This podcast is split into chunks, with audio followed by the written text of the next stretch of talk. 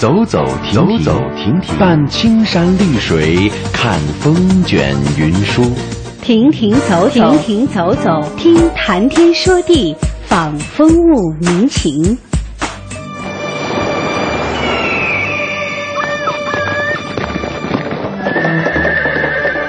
物我两陶然，乐游在神州。乐游神州。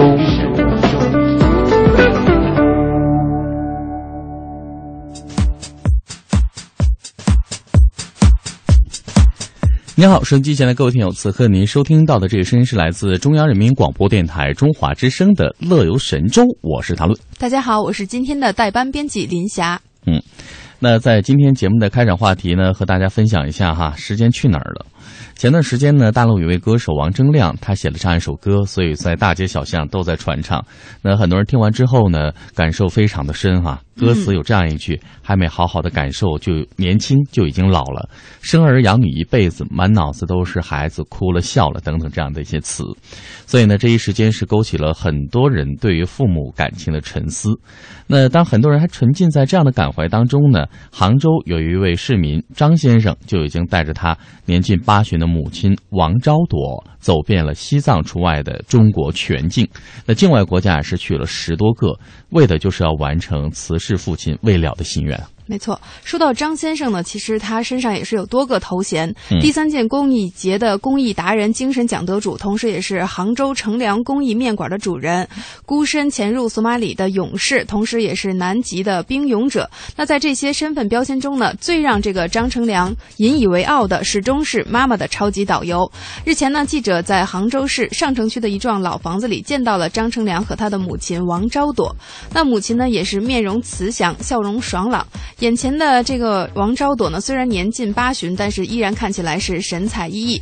每当提起这个环球旅行呢，王昭朵就把记者带到他家里的这个照片墙面前，在墙上的图片中呢，记者也看到了，这是一位身着花衬衫、头戴贝雷帽的潮人老太太。那千变万化的造型以及风景各异的名胜，唯一不变的是照片中王昭朵灿烂的笑容和 V 字手势。埃及啊、阿拉斯加以及迪拜等等，王昭朵向记者一一。介绍了他曾经到过的地方，而且说起来的时候也能看到他幸福的样子。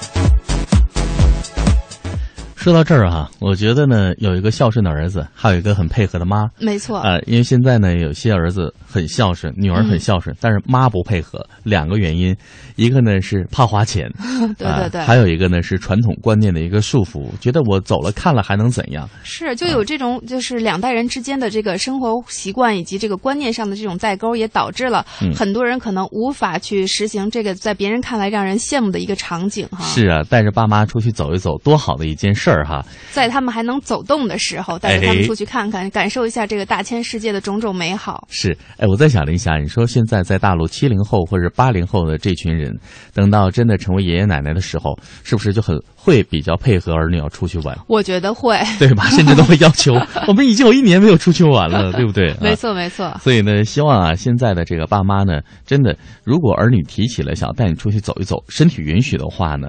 我觉得可以的，因为我想不会是哪个儿女真的是经济非常拮据，非得要借钱带你出去走等等这样的一些事情，对不对？而且我觉得量力而行。如果说我们经费少的情况下，可以先在这个周边的一些城市，对近一点的地方。然后如果说条件允许的话，那可以考虑出境游。嗯，你看刘洋就很会支配时间。昨天你有看到？对啊，这两天假期是，他就领着家人有老有小，就到京郊去游玩一下。他也是这个突发奇想，当时然后。后来他就发微信就说：“真是幸亏要感谢自己当时的一时冲动吧。”说走就走的旅行，没错，就是说走就走。有时候需要这样的冲动和勇气的。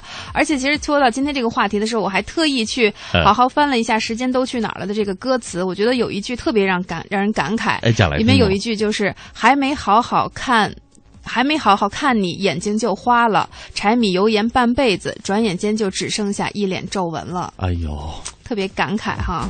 说的心好酸啊！是，所以也希望收音机前的这个朋友，如果说你有这样的期许的话，或者有这样的心愿的话，就早一点行动起来，不要让你的承诺变成这个无法兑现的一个空头支票。嗯，那其实呢，说到我们开场这个话题，张先生呢，他说啊，因为年轻的时候呢，母亲是一个非常喜欢旅行的人，嗯，但是呢，在母亲的那个时代啊，旅行对于爸妈来说是一件非常奢侈而浪费时间的事情。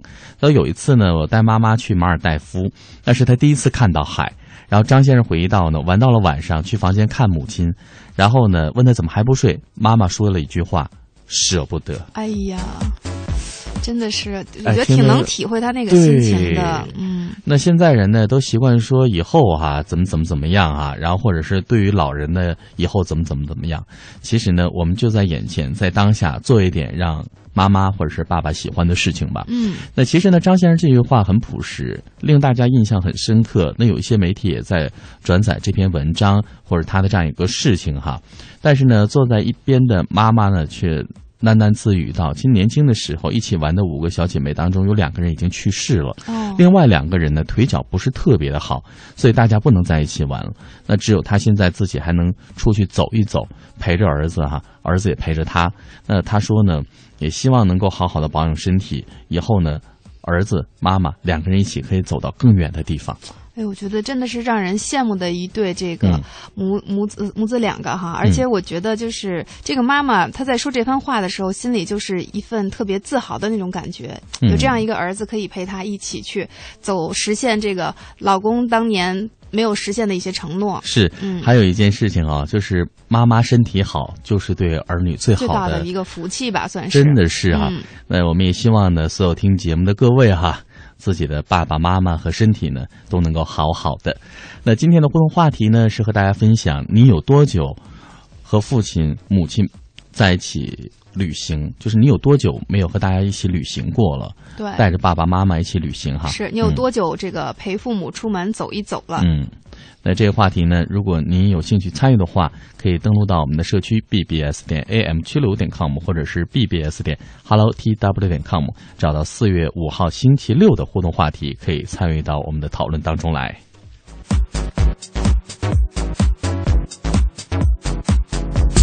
乐游神州首播时间每天上午的十一点十分，重播时间每天晚上的二十二点十分。我们在台湾地区的中波收听频率是 AM 五四九、AM 七六五、AM 八三七和 AM 幺幺幺六。福州、莆田、泉州东部沿海部分地区以及马祖的朋友，您可以收听调频 FM 一零二点三。厦门、漳州、泉州南部地区以及金门的朋友，您可以选择调频 FM 九十四点九。我们的全球收听网址三 W 点 Hello TW 点 com，或者是登录中广网三 W 点 CNR 点 CN，点击中华之声来收听我们的在线直播或往期节目点播。来信请寄北。京二一零五信箱，乐游神州栏目组收，邮编一零零八六六。OK，那接下来呢，林霞和谭论为您预告一下今天乐游神州将哪些精彩节目内容为您呈现。首先呢，是中华之声和中央人民广播电台新疆记者站联合制作推出的大型系列节目。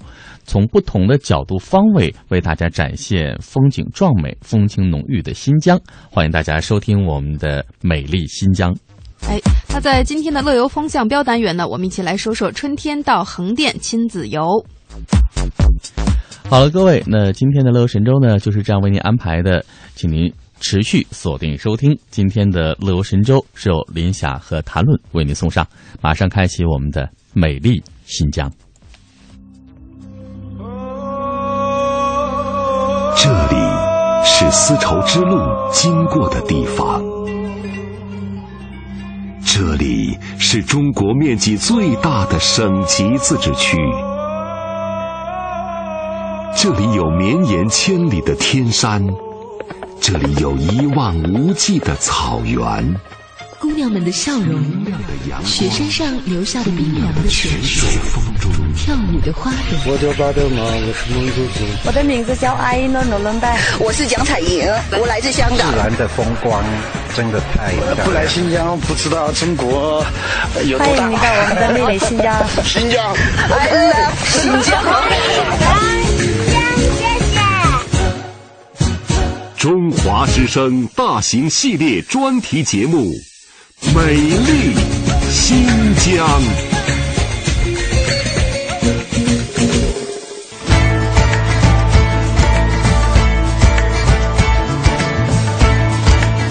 听众朋友，大家好，欢迎收听今天的《美丽新疆》，我是姚兰。那今天我们要带领您走进美丽的新疆可可托海。可可托海呢是依托国家地质公园，那位于新疆东北部阿勒泰地区的富蕴县。景区呢由鄂尔齐斯大峡谷、可可苏里、伊雷木湖和卡拉仙格尔地震断裂带四部分组成。那今天我们的节目要跟随的是一个叫做附近的女孩的脚步，来走进可可托海。说到附近啊，年纪不大，来头不小。妹妹怎么称呼你？我姓傅，傅静，小付，我是这儿的馆长，因为就两个人管一个人。呃，你你是学什么的？我是学行政管理的。啊，那你对这个很有。没有，我在这儿就是第三年。当时也没有想到要来这儿会放到这儿工作，我当时就是去应聘这个行政助理的，就以为我会做个行政秘书啊之类的。你是在哪儿上的学呢？我是这个新呃中中央广播电视大学，我自学的电大。哦。然后进来以后应聘这个岗位，然后我们说这儿缺人，你过来吧。然后我就来了，来了以后碰到了一个特别厉害的老师。嗯。我那个老师是富蕴县的杨金嘴第一嘴，他带的我，所以说把我带出来，觉得我学的还行，就不让走了。我就一直在。可以啊，你的地盘挺大的，我觉得。你看你管的那个东西，就一个人啊，你没发现我很可怜吗？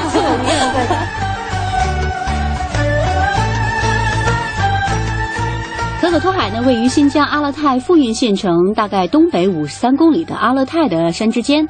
额尔齐斯河呢，正好是从镇中是穿流而过。那可可托海和喀纳斯湖同处在阿尔泰山区。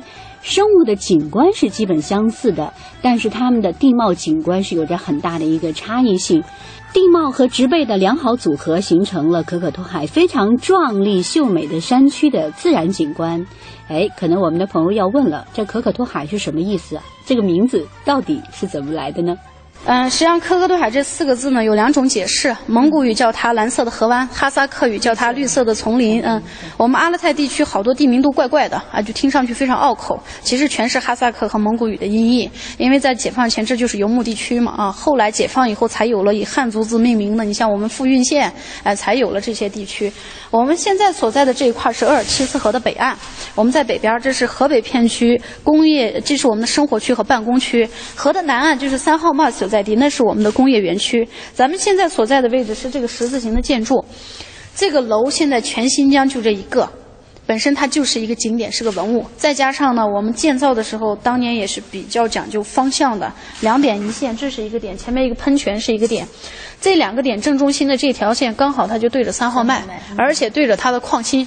哦，哎，所以说在地质上这叫地质中轴线。北京的那个中轴线，咱们管它叫龙脉嘛，哎，这就是三号脉的龙脉。所以说，一般呢，我们建议游客就是你在这个龙脉上，你照张相，哎，把我们这个楼整个建筑照进去。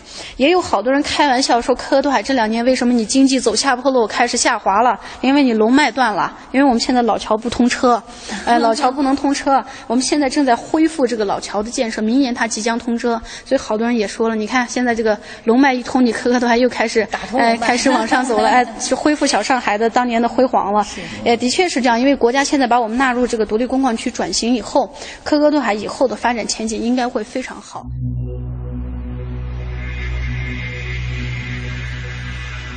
新疆可可托海风景区以优美的峡谷、河流、山石林地、矿产资源、含极湖泊和奇异的地震断裂带呢，作为自然景色，融地质文化、地域特色和民族风情于一体。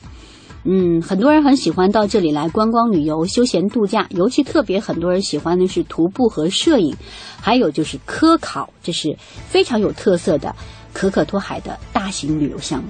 呃，其实可可托海我们叫国家地质公园，我们这有两个世界级的博物馆，一个是地质深坑三号矿脉，另外一个呢就是这个八级大地震断裂带留下的一百七十六公里的这个地表地震断裂带，这是一个世界的地。震遗迹博物馆，因为到现在为止呢，这个大地震断裂带的成因没有搞清楚。这次大地震发生在一九三一年八月十一号下午五点半，到现在为止八十多年了，但是它不像我们新疆其他的地震，基本上都是环太平洋地震带欧亚板块撞击挤压形成的，这个是内陆的一个小板块、一个小断层偶发的。那到底是集聚了多大的能量？集聚了什么能量？突然之间在这个小断层释放，它能够达到八级地震。八级啊，这是到现在为止专家也没解开的一个谜题。另外呢，在正中心这个范围留下了一个长一千五百米、宽三百五十米的大塌陷区，这实际上是个村子。这个村子叫卡拉仙格尔村，它整体塌陷，我们就拿这个村子命名这个断裂带。在这个范围之内呢，地震断裂带是断开山梁、劈开水系，这是非常壮观的。而且在这留下了一个长度六米、深度十米的这么一个断线沟槽。嗯，呃，上世纪五十年代呢，咱们国家的地震专专家在这开过现场会议，就研究它的成因，成因没找到，但是同时发现它对我们新疆过去是不是海洋学说、西北地区板块的隆起，它有非常好的学术价值。因为他们站在这个沟槽里往岩壁上看，过去的这个地质年代就一层一层的摆在他们面前，啊，这是活的教科书，所以说它的学术价值非常高。这是富蕴县，这是科克托海。科克托海到富蕴县直线距离其实只有三十二公里，但是你们绕了个乌恰沟，所以就五十三公里了。你们从富蕴县过来，沿途走的就是这个断裂带，而且看到了好多大地震的遗迹。出了富蕴县，你得先进乌恰沟，一百零八个弯，多一个没有，少一个你也出不来。啊，一百零八这个数你绕沟出了，就看到了第一个湖可可苏里。就是那个苇子湖，哎，这是大地震留下的一个堰塞湖啊，所以说呃留下的堰塞湖，所以这是第一个断裂带景观。那过了这个堰塞湖，继续往前走，下了个坡，左手边第二个湖就出来了，就是伊雷木湖，呃，我们本地叫海子口，这是当时大地震留下的一个断线盆地。我们后天经过人工拦河筑坝修成的一个水库啊，水库的这个边上有一座水电站，这个水电站呢是咱们国家水电史上一个奇迹性的建筑，它建在地表地震断裂带上，属于中国人自己的技术，而且建在地下一百三十六米，下面还有三层机组和厂房，将近两百米。五十年代建造的，相当于是我们的老前辈掏空了一座山，我们挖出来了一个奇迹性的建筑，是我们自己中国人中国人自己的设计，自己的施工方，所以说这是中国人自己的技术。但是最早在这儿说建一个水电站这个想法是苏联专家提出来的，但是后续呢，因为苏联专家撤出去了，这这个水电站的施工是咱们中国自己来做的，包括我们当时的生产建设兵团也都参与了。过了这个伊雷木湖呢，绕了个坡，哎，然后在山上上了个坡，又开始绕弯，那个叫大坂。科克多海的大阪出来了以后，小镇和三号脉就在你眼前。我们现在在这个位置啊，神中山景区大概是在这个范围。哎，这一片就是额尔齐斯大峡谷，这一片是未开发的西沟景区，现在还没有开放啊，还没开发。这条河叫卡伊尔特河。就从西沟流下来的，从东沟下来的河实际上叫库伊尔特。这两个，比如说我们过来的时候看到有河，那应该是哪条？你们看到的应该是库伊尔特河，就从景区流下来的。嗯，这个叫库伊尔特，这个叫卡伊尔特。这两个河在伊雷木湖交汇，下游才叫卡拉厄尔齐斯河，所以说它是额尔齐斯河上游段的交汇处。另外呢，在这个伊雷木湖的这个东南方向，这儿有个山坳，这个山坳曾经是咱们国家的武器寒极试验场。所以，中国的最冷的地方，中国的寒极是在科克多海，不在漠河。我们矿区有一年内部自备的气象站检测到过零下六十二度的低温，但是没有被，但是国家没认可，因为这是你企业自己测的，所以说科克多海就只能屈居第二名，这个漠河就飙到第一名啊。其实中国最冷的地方是在这儿，我们今年呢就要在这个东南方向打造很多这个寒极体验点，有很多人是富有冒险精神的，哎，他愿意来挑战。所以说冬天呢，一月份你穿的厚一点，你过来感受一下五十度、六十度是个什么样的概念。去年最冷的一天呢，在镇上就在这儿，在科克多海，还不是这个东南。南方向，我们自己放了个温度计出去，零下五十一度。所以说，科克多海这是中国的寒极，对，就在去年一月份。但是哪一天我忘记了。这个大地震断裂带，这是国家地质公园一个特别重要的组成部分。但是因为它的震中心在这个清河县二台，所以好多人以为这是清河的景点。但其实从富蕴县往北，就往科克多海来的这一节才是最漂亮的景观，因为有了这两个湖水。你像这个可可苏里湖，这每到夏天，这个芦苇芦花开放，风一场景一场，在咱们这个边陲戈壁小镇，它摇曳着江南的风光，这江南的婉约气息在这儿就弥漫开来了。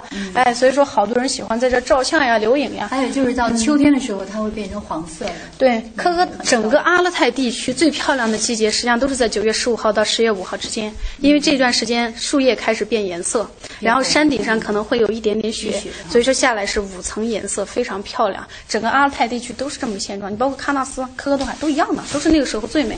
十月五号以后，基本上就开始下雪。科科多海绝对下雪。这个馆呢，这个楼现在本身就是一个景点，这是以一九五六年建成使用的一个苏式风格的职工俱乐部。现在全新疆范围之内保存最好的就这一栋，所以说本来它就是一个文物了。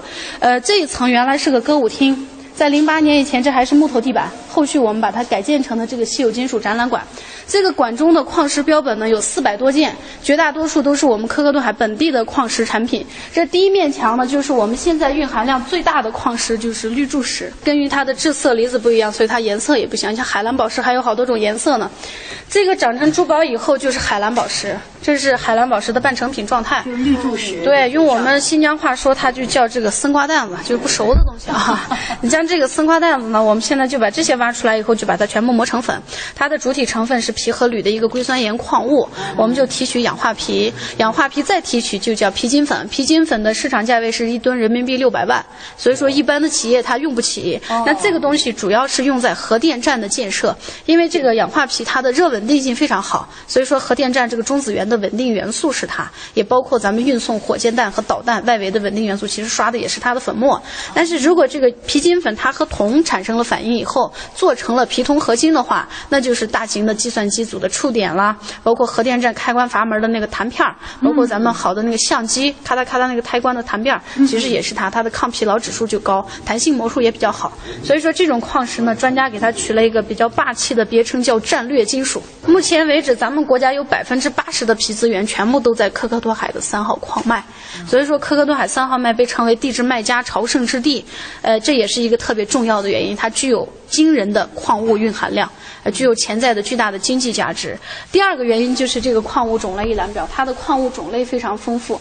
现在全球所有的矿种叠加到一块儿也就一百八十多种，咱们中国达到一百七十三，新疆一百三十八，整个阿勒泰是有九十四种。我们这一个矿坑里面呢，目前是八十四种，加上它的周边矿脉还有两种，一共是八十六。也就是说，几乎全球一半的矿物你在这个坑里都可以找到。三号脉叫伪晶岩矿床岩脉，伪就是大的意思，就是结晶体比较粗大的晶体。它这八十六种矿物呢，涵盖全球所有的伪晶岩矿种。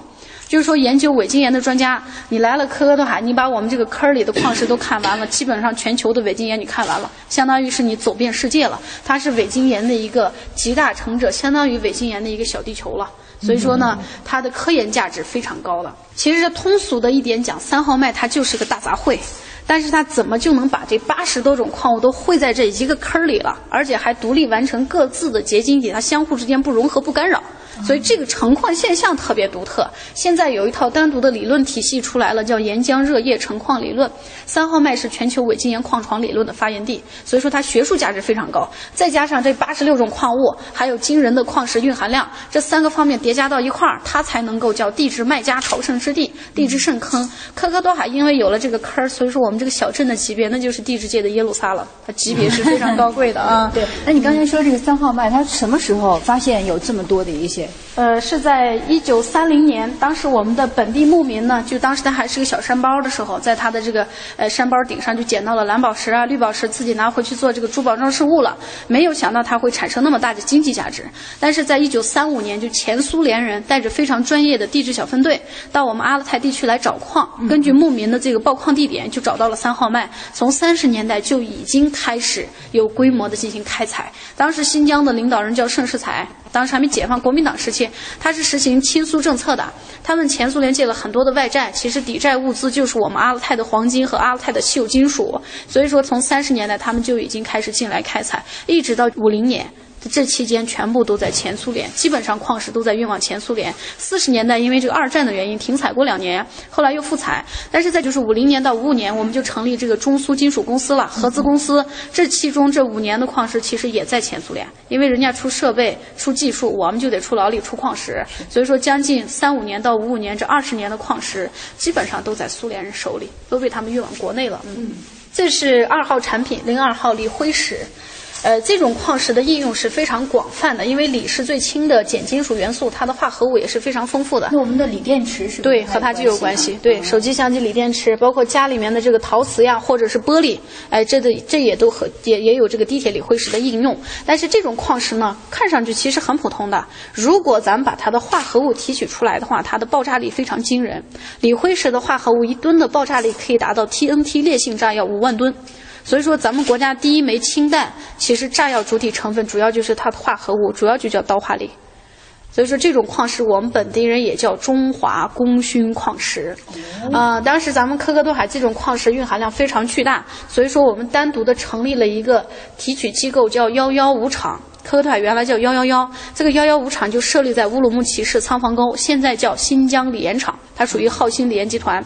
呃，最早是属于科多海管辖的，科科多海的这些锂辉石就运到这个幺幺五厂去进行深度的提取，然后再由咱们国家的二机部直接运到这个氢弹爆破基地去了。所以说这种矿石呢，也叫中华功勋矿石了。嗯，你刚才说像锂电池、玻璃、陶瓷、润滑剂都可以使用到。对，都可以。这是我们做了个简单的展板。锂电池会爆炸，对吧？对对对。跟你刚才说的，因为它的那个它的化合物提取上，化合物制成那个固体燃料能量高，燃速大。那个要经过有高温，有高温它才会。这个我倒是没见过陶瓷爆燃。陶瓷主要是用在它外面的这一层釉上。等会儿我们可以看到有一个标本，我们里面啊，这边有一个我们自治区级的矿标，类似于这种矿标，全新疆就两块，一块在这儿，另外一块在我们自治区那个地质博物馆。矿标。啊，这块矿物的特点其实它就是一个三号脉结晶分异过程的一个浓缩版。它这块小石头上长了七种矿物共生，而且还独立完成各自的结晶体，相互之间不干扰。就专家最初研究的方向其实就是岩浆上升在冷却的这个过程当中，怎么就不把它们搅和在一块儿？啊，就像这个矿石，它好像自己长思想了，我只吸收和我自己同类的元素，排斥和我不一样的。所以说这个成矿现象非常独特。哪七种呢？这上面？呃，锂、铍、胆、泥，然后这里面还有石英、长石，呃，反面还有假长石和钠长石是两种。这都是在三号脉比较常见的。呃，这都是伪晶岩常见的矿物，这些矿物一般都在伪晶岩矿床中都有大量的蕴藏。嗯，这是三号矿石零三号。呃，这是黑宝石，这当年我们还债的时候，苏联人点名要咱们拿它还呢。这种矿石的熔点是三千度，它的沸点将近六千。像咱们这个火箭弹呀、导弹呀、洲际导弹呀，发射升空的时候，这个隔热涂层是它，再加上这个硬质合金和热强合金，它是最好的添加剂。我们当年给苏联还债的时候，一吨是六千块钱，但是如果放到现在这个品位还能那么高的话，一吨六千万它都不止了。所以这块矿石就值钱，这一块的纯度高达百分之七十。在八零年的时候，科科多海曾经一度对外公开就解密了，当时美国客商就来了，他们当时想把这一块买走，出了三十万美金。就是这这这么小小的一就这一块儿，因为它纯度高呀。现在咱们全球这个胆泥矿的含量能够达到百分之五十左右，就算是非常高的水平了。但是这个达到百分之七十，所以说最早的基本上这些高含量的胆泥矿都被两弹一星应用了，然后还有一些还外债还出去了。嗯，这种矿石呢，专家给它取名字叫烈火金刚、抗石冠军。哎，这边有一个简单的展板，很坚硬啊，熔点要高，它的熔点和沸点是非常高的嘛。嗯。这个我们本地人叫黑宝石，它的学名实际上叫泥坦锰矿。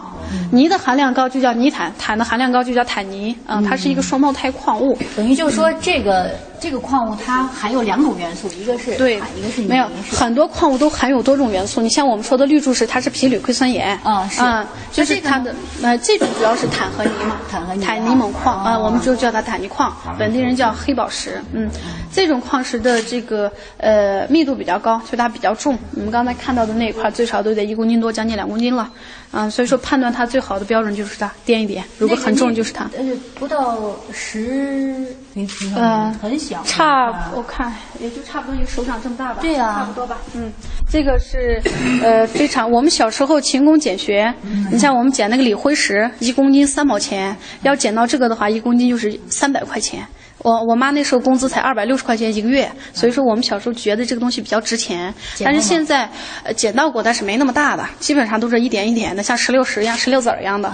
呃，这种矿石呢，它有一定的放射性，就是呃，你长期和它待在一块儿，那肯定是有辐射的。我们在最早好多老前辈是死于放射性疾病，因为他们都在这个零三号的矿坑里面吃住呀，都在这儿，是非常不好。就是如果被辐射，它对这个女性的生殖啊这一块不好。嗯，一九三五年，可可托海呢发现了稀有的金属矿藏。一九五一年呢，由中苏合营成立了新疆有色公司阿山矿管处，开始了大规模的一个开采。当一九五五年苏联方面撤离的时候，已基本形成了一个矿山集镇，所以说呢是遗留下了很多前苏式的一些建筑。那可可托海的黑色金属是居全疆之首，全国第二，特别是稀有金属啊、重金属可以说是闻名遐迩，被称为世界第四大露天矿的三号矿脉。特别要跟大家说到的是，这里呢含有坦尼、钾、硅等八十四种的矿物，被中外的专家称之为天然矿物陈列馆。你像可可托海这个景区，它为什么成长速度能够这么快？一年一级往上跳，我们用了五年就打造成五 A 级景区了。如果没有这个矿坑，没有这段历史的话，没有这段贡献，神中山立到那儿评一个五 A 级景区不可能。所以说，科科多海先有国家地质公园，然后才有五 A 级风景区，这个顺序是要理出来的。嗯，这是八零年前的一个现状。其实，科科多海的历史就是三号脉的一个发展史。呃，科科多海就是因为三号脉而兴建起来的一个矿山小城。如果没有这个坑，就不会有这个矿，也不会有这个镇，也更加就不会有今天的五 A 级景区了。所以说，科科多海的历史呢，应该是从三号脉开始讲。可可托海旅游景区呢，是融阿勒泰山地的特有山景啊、水景啊，包括草原呐、呃奇特的象形山石啊、淘金呐、温泉这些奇观于一体的一个非常丰富的自然景观的组合区，呃，融地质文化、地域特色和民族风情于一体。特别欢迎所有的台湾朋友，您能够到这里来观光旅游、休闲度假、徒步摄影、科学考察，哈，您到这里来做客，一定会不虚此行。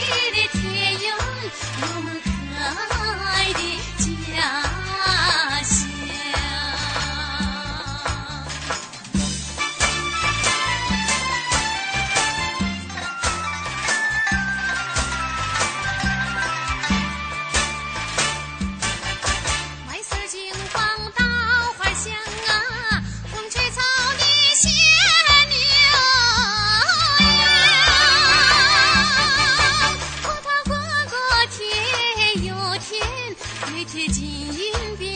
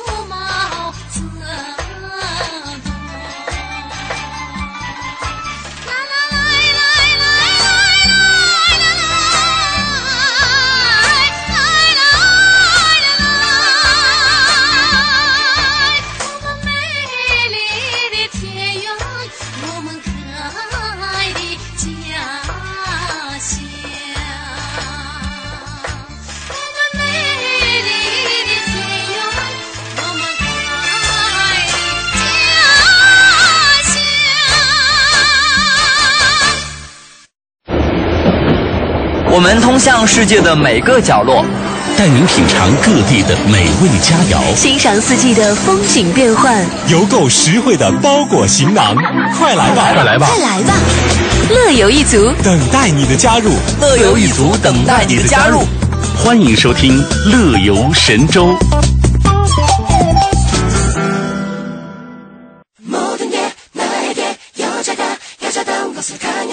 乐乐游乐游风向标，一个及时为您梳理出游讯息的平台。出游讯息的平台。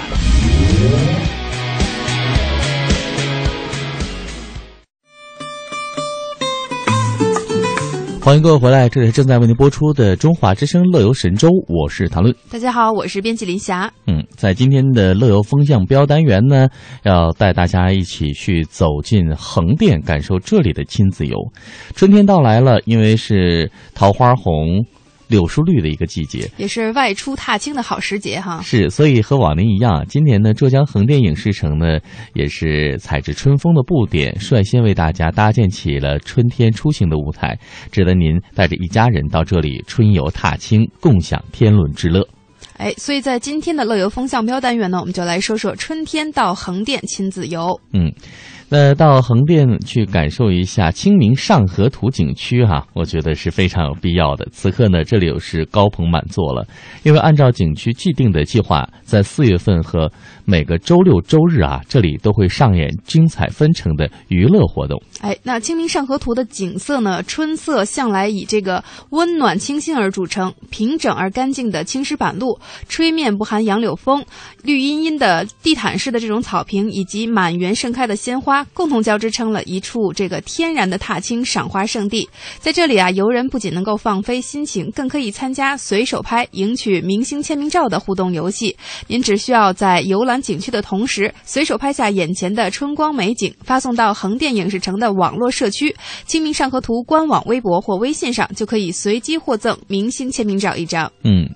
因为在横店影视城呢，每天都有各种剧组在这里开机杀青哈，嗯，所以呢，这大牌艺人或者是零零总总的各国的艺人呢，都会在这里出现。哇，所以如果你要追星的朋友，不妨来这里看一看哈。刚才我们说在横店可以感受亲子游，如果你是一个呃各种明星。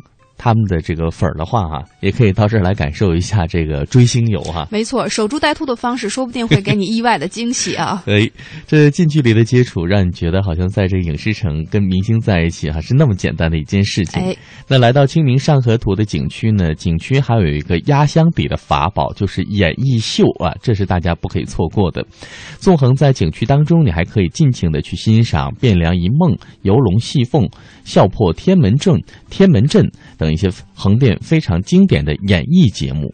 哎，那其实今天我们提到了这个亲子游啊，那为了给亲子共同出行的这种游人奉上一些特殊的这个游览体验，在横店景区呢，还特意安排了一项游园争标同玩游戏大 PK 的游戏。那这个游戏呢，是以民俗性的活动内容为主，包括像跳绳啊，还有投球入筐啊、加弹珠啊，以及这个跑拖这个乒乓球赛跑，包括亲子组的这个两人三跳等等。嗯，呃，这些项目呢，只要你带上孩子参与其中，全家就可以获得。景区赠送的精美小礼品，哎呦，这听起来还有玩有的拿啊！嗯，是啊。那接下来呢，还要去的是明清民居的博览城。那这里呢，你可以感受到甲午马年的春天，幸福的车轮再次转动。很多人也都在感叹，就像我们开场时候说的，时间都去哪儿了，对不对？那四月二十五号之前呢，如果您带上孩子来到明清民居博物馆城区这个。博览城景区就可以体验这个转动幸福车轮、转动快乐童年的主题活动。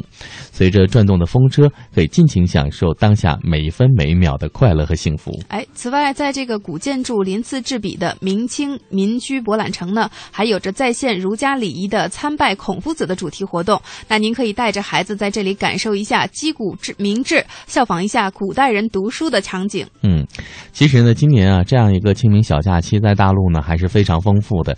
那最近呢，我也在看梳理出了几条线路哈，有去这个呃婺源看油菜花的哦，婺源对，然后呢有去山东曲阜去感受一下这个三孔游的，嗯啊，可以祭拜一下孔子哈。还有去这个西安感受一下这个西安古都魅力的啊，还有就是去这个云南的这个罗平，嗯啊，这几条线路在大陆今年都是非常火热，在这一季节都是不错的选择哈。嗯，那我们为大家推荐一下行程哈。刚才跟您说的是这个横店，它也是其中的一个。那我推荐行程第一天呢是早上在杭州出发，可以抵达到横店，中午饭之后游览清明上河图，欣赏大型的。古彩戏法演绎汴梁一梦，还可以参与踏青游园的活动。之后来游览电影《投名状》的拍摄地明清民居博览城，观看圆明园全景沙盘，欣赏以秦淮河畔秦淮八艳为主题的大型室内园林式的戏曲歌舞秀。之后还可以参加大手小手一起转风车，回味童年这样一个活动。晚上的时候，我们就住在横店了。哇，应该说这个整体的这个安排的行程非常的丰富啊。嗯，再给大家介绍一下第二第二天的这个行程。早餐之后呢，可以由无极英雄以及功夫之王等大片的诞生地秦王宫。之后呢，可以欣赏大型的多媒体梦幻情景剧《梦回秦汉》，参与四 D 的城际体验项目《龙地灵精灵》。后可以游览这个千年古刹。大智禅寺，欣赏这个全国殿内最高的这个坐佛。那中餐之后呢，可以返回杭州。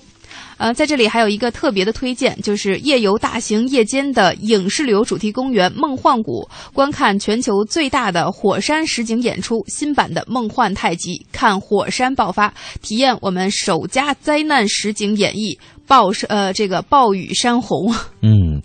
这个看起来我觉得有点太刺激了，真是很刺激啊！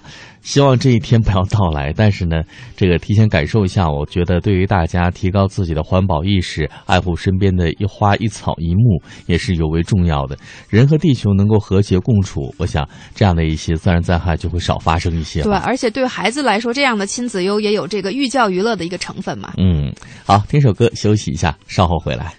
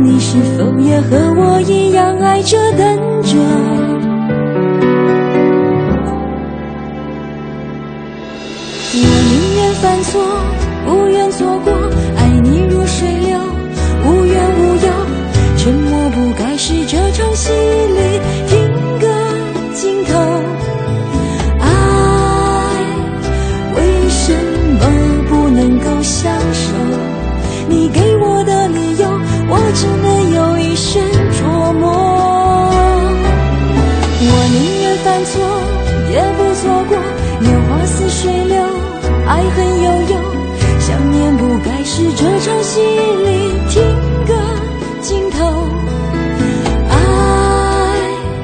为什么不能够享受？你给我的理由，我只能。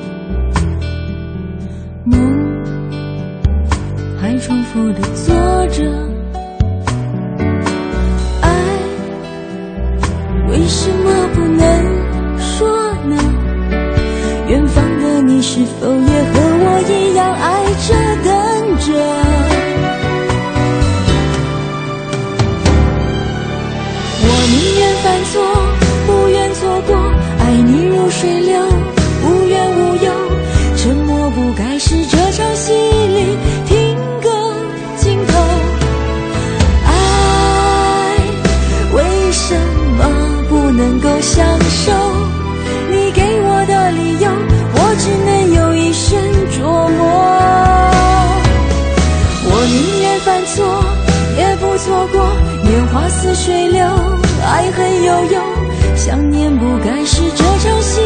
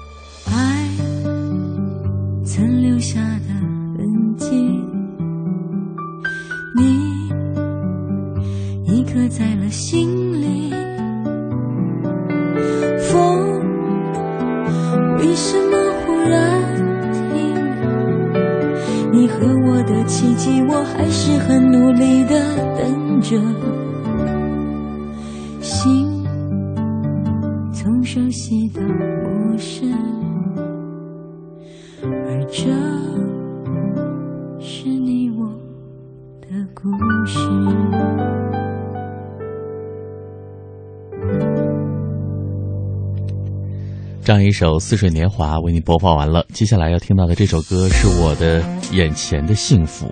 这首歌呢，其实放出来是想和大家来回忆我们今天抛出的互动话题：你有多久没有跟爸妈一起出去旅游了？或是你多久陪爸妈出门一趟？哈，嗯，在论坛上呢，华盛顿剑之桃花岛主说，从来没有和父母一起出去旅游过，但是只要在家，每天早上呢，都会陪爸妈去安平桥晨练。啊，这安平桥呢，在泉州是这个很有历史的一个景点了，也是被保护起来的一个地方，所以到这儿我觉得也蛮有。这个情调的哈，是，其实我觉得尽孝的方式有很多种，不一定说旅游只是其中之一。嗯，你只要每天花出一点，抽出一点时间来陪陪父母，就是多和父母有一在一起的这种机会，我觉得就行了，就不一定说非得用旅游的这种方式。嗯，有句话说特别好，古人在讲“父母在，不远行”哈。嗯，其实呢，现代人能做到的是什么？呃，前段时间呢，我也是在跟身边的朋友在聊这件事情，就是和爸妈。能不能保持一碗汤的距离？然后说这一碗汤是什么呢？就是你给爸妈煲的这一碗汤送过去不会凉，爸妈给你送来的这一碗汤也不会凉。我们住在这样一个距离，就是最和谐的距离。哦，一碗汤的距离。嗯，记住了。豌豆夹子说，父母岁数都大了，儿女工作都忙，陪着父母去旅游，成为一个不容易实现的梦想。尽孝不能等，在这个春暖花花开的季节里，让我们抽出时间出发吧。在论坛上呢，还有北地胭脂，还有淡淡的馨香都给我们留言了哈。嗯，那因为时间的关系呢，我们就只能是推到周日点歌听铁罗巴和大家来分享了。那来看一下这个广播传情他写的这句话：出门旅行，要么是跟我爸一起去，要么是跟我妈一起去，但是两个人一起，那次数就很少很少了。嗯、为什么不能大家一起走呢？非得要分开走？可能是时间上有一些凑不到一起吧。嗯，还有浅草他说了，说当你在爱琴海的余晖里拥抱恋人，在威尼斯呃威尼斯威斯呃威斯尼迪斯尼游泳呃旅游的时候，呃捕捉孩子的笑颜，你是否愿意牵起父母曾经带你蹒跚学步的手，带他们去看看曾经到过的世界呢？嗯，要做的事情太多了，大家一一来回味，用什么样的方式哈、啊，可以表达你心中想要说的那一份感谢或者感激。总之就是不要给未来留下太多的遗憾吧，嗯、珍惜眼前。眼前的幸福送给各位。今天的乐游神州到这儿，跟你说声再会，感谢您一个小时的收听陪伴，拜拜，拜拜。